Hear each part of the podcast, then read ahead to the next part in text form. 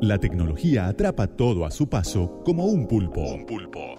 ¿Hasta dónde llegarán sus tentáculos? ¿Dónde están las claves para descifrar el algoritmo escondido? Escondido. Despejamos el cálculo detrás de las cosas.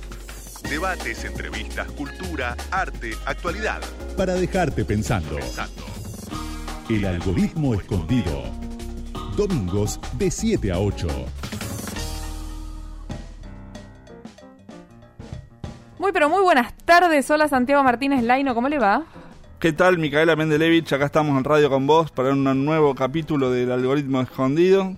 Y en este capítulo les presentamos, me gusta, lo dijiste como, ah, como Marvel, con el tono Marvel. Nos quedamos hasta las 8 de la noche con ustedes haciendo este programa de tecnología diferente desde otro punto de vista. Sí, tecnología, arte, actualidad y algunas cosas más. Pues en verdad la tecnología está en todos los ámbitos de nuestras existencias, ¿no? No, no se limita solamente al teléfono o a justamente a los algoritmos para que eso funcione, sino que está en, en todos lados viene por todos lados. Y, bueno, ya que viene por todos lados, también les contamos a nuestros, nuestros queridos oyentes que nos pueden ubicar en las redes sociales, en arroba algoritmo 899, tanto en Instagram como, como Twitter. Como en Twitter. Y también después nos pueden buscar en Spotify si quieren eh, escuchar. Porque el tema es que, claro, somos tan amorosos, tan hermosos, tan cariñosos, que después nos extrañan durante la semana. No, no somos pegajosos. Ah. No somos tóxiques. No, no. ¿Viste? Ahora somos todo lo que está bien. Ahora tóxico es como la palabra. La palabra de moda. Igual sí, ¿viste? Cuando ya llega a nosotros, a nuestras generaciones, que ya no sirve para los jóvenes.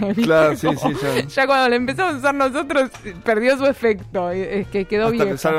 Somos eso, Santi. Somos eso ya. A esta altura de nuestras vidas. ¿Sabes? Te lo quería decir. ¿A ustedes les parece natural estar escuchándonos, les parece lógico y obvio, porque es uno de los medios de comunicación más antiguos que existe en la radio y porque ya nos hemos acostumbrado a que vos prendés, tocas, agarrás y hay la voz de otra persona, está ahí la voz de otra persona haciéndote compañía, diciéndote algo. Bueno, entre paréntesis también en WhatsApp. Pero no es de siempre esto, no, no, no. No, no solamente no es de siempre, sino que hay polémica, titularía el diario Clarín, hay polémica, polémica. en torno a cuál fue el primer audio grabado de voz, porque se pensó durante mucho tiempo que había sido el de Thomas Alva Edison, que de Sí, porque aparte una cosa es este, la transmisión de la voz de un extremo a otro, que puede ser con el típico instrumento de piolín y dos latitas o dos vasitos de yogur. Y otra cosa es grabar, almacenar. guardar una voz. Guardar la voz. Que además es muy curioso, ¿no? Porque estos tipos que se fascinaron primero con la idea de guardar la voz, venían de fascinarse hacía muy poco con la idea de guardar la imagen. Ah. Imagínate cuando empezó a ver daguerrotipos, no existía el hecho de congelar visualmente un momento para el futuro, salvo los retratos, con todo lo que eso implicaba de, inconveniente también, porque en verdad no estaban congelando un momento, sino recreándolo en, pintura. Y venían de fascinarse con eso, de un daguerrotipo de alguien, de un niño que después se convertía en adulto y se podía ver cuando era chico, por ejemplo, ese tipo de cosas. Entonces también tenía mucha, eh, esto, mucha fascinación por las voces de los niños, de sus hijos, que después podían guardar para el futuro, etc. Y descubrió una organización que busca, es muy interesante lo que hacen, porque buscan que las grabaciones queden disponibles para las generaciones futuras, porque si vos grabas, hace 20 años grabas un CD y después no guardás la manera de reproducirlo, ese CD no sirve para nada. Claro. Entonces no es solamente guardar los mecanismos de grabación de las distintas Sino épocas. la tecnología para poder reproducirlo. Exactamente. Entonces esta, este, este instituto se llama First Sounds Initiative, que en realidad no es un instituto, es una, una, organización, unos locos que les interesa hacer una esto. asociación de, Sí, de chiflados que, que les gusta, que les interesa esto. Descubrieron que había una grabación previa a la de Thomas Alva Edison. ¿Previa? ¿De qué año? Es de 1860 la grabación. A la pucha. sí, 1860. Esto que vamos a mm, escuchar ahora es una grabación de la es la primera grabación de la voz humana con un fonoautógrafo de 1860. Tengan respeto por la grabación de 1860, no crean que van a escuchar una obra maestra, es es una prueba. Es una, claro, es una prueba que es en su momento. Escúchenlo, escúchenlo.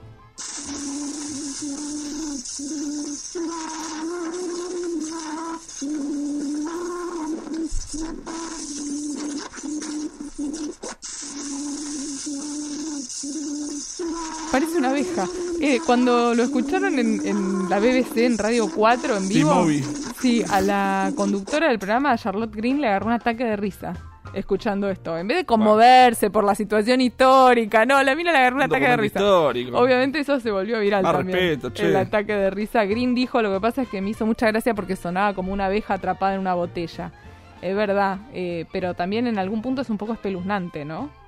Sí, pero también, o sea, e- este, eh, a mí me provoca un poco esa emoción de, Sí. de, de los documentos históricos, de, de las primeras, los primeros registros, porque esto tiene que ver también con, con lo que es la historia, ¿no? En su momento, bueno, la historia se define a partir de la escritura, ¿no? O sea, a partir de lo que está previo a la escritura es la protohistoria. Y a partir de que hay registro eh, escrito de las diferentes cosas, se empieza a decir que empieza a existir la historia. Bueno, un poco en esta época los registros no son solamente escritos, sino también son, ah, son de audios, sí. son audiovisuales, son, son visuales también. Entonces, incorporar también este tipo de, de registros me parece que es muy, muy importante. Y aprovecho para recomendar una película que está bueno, eh, que cuenta la historia de Thomas Alva Edison. En algún punto lo que estamos haciendo es desmentir que fue el primero en hacer una grabación. y Para esto vos, lo escuchamos Edison. recién. Para vos, Tomás Edison. Pero la verdad que la, la película está buena igual. Para verlo se llama Una guerra brillante. Y ahí muestran lo que Edison contó y lo que después la historia recuerda como la primera grabación que la hace de, de- su esposa que después muere y es, muy triste y por eso también lo cuentan en esta película. Sí, porque de alguna forma en, en este tipo de, de experimentos, por más que haya uno antes, uno después, eh, los dos son como, como primeros experimentos, pues seguramente desconocía la existencia del previo, entonces... ¿Te lo imaginas a Edison con WhatsApp ahora mandándote audio diciéndote, no, para, para, para, yo soy Edison, o sea, yo empecé a grabar, ahora déjame en paz? Se- ¿Sería una de las personas hoy que te mandan audios mientras piensan? Que debe ser uno de los peores, de las peores situaciones en el mundo. ¿Viste cuando abrís un WhatsApp? Eh, ¿Qué te iba a decir? No sé, ¿qué me ibas a no, decir? no, lo, peor son esos audios de varios minutos que en la segunda parte te desmiente toda la primera parte. Entonces, ahí decís, pero, pero, ¿para qué No, claro, porque en esto? verdad lo que yo te quería decir. No, porque, ¿viste lo que te dije? No, no, deja, deja, deja. No, no, deja. Lo que yo te quería decir, es, las milanesas no, las de carne. Eh, Hagamos, bueno, me lo podés escribir. Es una frase Claro, eso, y yo no pierdo cuatro minutos de mi vida. Milanesa pescado, listo. En verdad, habría que volver al pasado y decirle a Edison, ¿sabes qué? No inventes nada. La tecnología avanza y miles de algoritmos. se meten en tu vida. Santiago Martínez Laino. Te cuenta cómo descifrarlos. Aquí estamos para hablar, ya que hablamos de WhatsApp, Sí, Micaela ¿qué nos Mendelevich, acá en Radio con Vos 899. este, Me gusta mucho cuando repasas así. Santiago Martínez Laino, acá en Radio con Voz 899. ¿Qué nos trajiste para hoy? este, acá en este bloque. Este, no, em, lo que traje tiene que ver con algunos tips de WhatsApp. Ya que hablamos de WhatsApp, algunas recomendaciones de WhatsApp. Apa. Viste, WhatsApp tiene varias cosas. Este, primero que una de las. Yo, lo considero como una red social prácticamente, porque sí. pasa todo el tiempo. Una red social privada. Porque el hecho que haya grupos, que haya. Bueno, te permite este, comunicarte con, con gente en forma dirigida, uno, uno a uno, pero también en, en grupos particulares y también con, con otros contactos. Y una, una de las formas de comunicarse, a partir justamente que, que Facebook fue este, incorporando como un pulpo a las diferentes empresas, justamente para destruir a otras empresas. Este, incorporó lo de Instagram, incorporó a WhatsApp y las fue integrando, este, va metiendo otro tipo de herramientas. Una de las herramientas que metió es eh, los estados de WhatsApp. Los estados de WhatsApp son como algo parecido a lo de Instagram también. Este, tiene el mismo formato porque se hace generalmente con el, con el teléfono. ¿Vos los Ese- usás? ¿No te, ¿No te da la sensación de que las personas que los usan tienen como un perfil en común? No son usados por todo el mundo, ¿viste? No, pero lo, no, no, no, voy a discrepar. Bueno, discrepemos, me gusta. Los uso mucho con la librería yo. Ah. Porque yo uso la línea de WhatsApp sin. Porque aparte, viste, WhatsApp está WhatsApp para personas y WhatsApp Business, que es para empresas. Bueno, yo no uso el WhatsApp Business, pero uso el WhatsApp línea común para mi línea individual, lo uso para la librería. Y subo a las- a los estados de WhatsApp, por ejemplo, los libros, las novedades de libros que, que voy recibiendo. Y es muy efectivo porque hay mucha gente que lo ve. Este, que después me reserva esos libros. Mira vos. Este, pero eh, estos estados han, han ido incorporando cosas nuevas. Eh, por ejemplo, actualmente vos podés, este, según lo que subiste, eh, podés mandar esas mismas imágenes a otra gente, las podés compartir. Vos ves en tu estado qué es lo que tenés. Y si tocas los tres puntitos que tenés en tu estado, o sea, que primero lo que hay que aclarar que los estados de WhatsApp son como, como las historias de Instagram, o sea, duran 24 horas. Pero si vos tocas los tres puntitos, te aparece que son todas las cosas que vos tenés subidas al estado. Y cada una de las de, de esas imágenes o videos que vos tenés subidos aparece al lado. Primero te aparece quiénes lo vieron, o sea, cuánta cantidad de gente lo vio. Y si vos tocas, vos podés ver quiénes lo vieron. Ellos entre sí no se pueden ver quiénes lo vieron. Pero si tocas los tres puntitos, te da diferentes opciones. Una es reenviar, otra es compartir. Reenviar te sirve para reenviar, por ejemplo, esa imagen, ese video, desde el estado a otros este, usuarios de, de WhatsApp. Compartir sirve para compartir con otro tipo de redes. Por ejemplo, una foto, una imagen la puedes subir después a Facebook, la puedes subir a Instagram, la puedes subir, la puedes mandar por mail. Y, te, como es, propiedad de Facebook, te aparece no solamente compartir, sino te aparece compartir en Facebook. O sea, para for- forzar que haya más interacción con Facebook. Y después te da la opción de eliminar. O sea, que vos lo que subís no quiere decir que lo subís y queda ahí, sino que lo, lo podés llegar a eliminar. Eso es una, una de las eh, cosas que quería charlar un poco con, con respecto al tema de los estados. Y después lo otro que quería ver es el tema de cómo por ahí eh, administrar el tema del espacio del WhatsApp. Muchas veces nos quedamos sin espacio, sin memoria en el teléfono. Y me parece que mu- mucho del, del espacio nos lo lleva el WhatsApp con, con los audios, con los videos, con las fotos. Que por ahí son, son fotos circunstanciales, no son las fotos que queremos guardar o almacenar como un recuerdo, sino que, viste, le saqué la foto al precio ese o al letrero ese, se alquila y para retener el teléfono. Y después ya no te importa más Sí. esa foto. Bueno, vos vas al, al menú, a los ajustes de WhatsApp, después vas a almacenamiento y datos, y dentro del almacenamiento eh, podés, vas a una opción que se llama administrar almacenamiento, y ahí te aparecen todos los, primero te aparecen eh, las imágenes por peso, las que tienen más peso, que se, enviaron más cantidad de veces, para que vos las puedas borrar si querés, las que tienen más de 5 megabytes, y después te aparecen los diferentes chats, que ahí están los grupos también.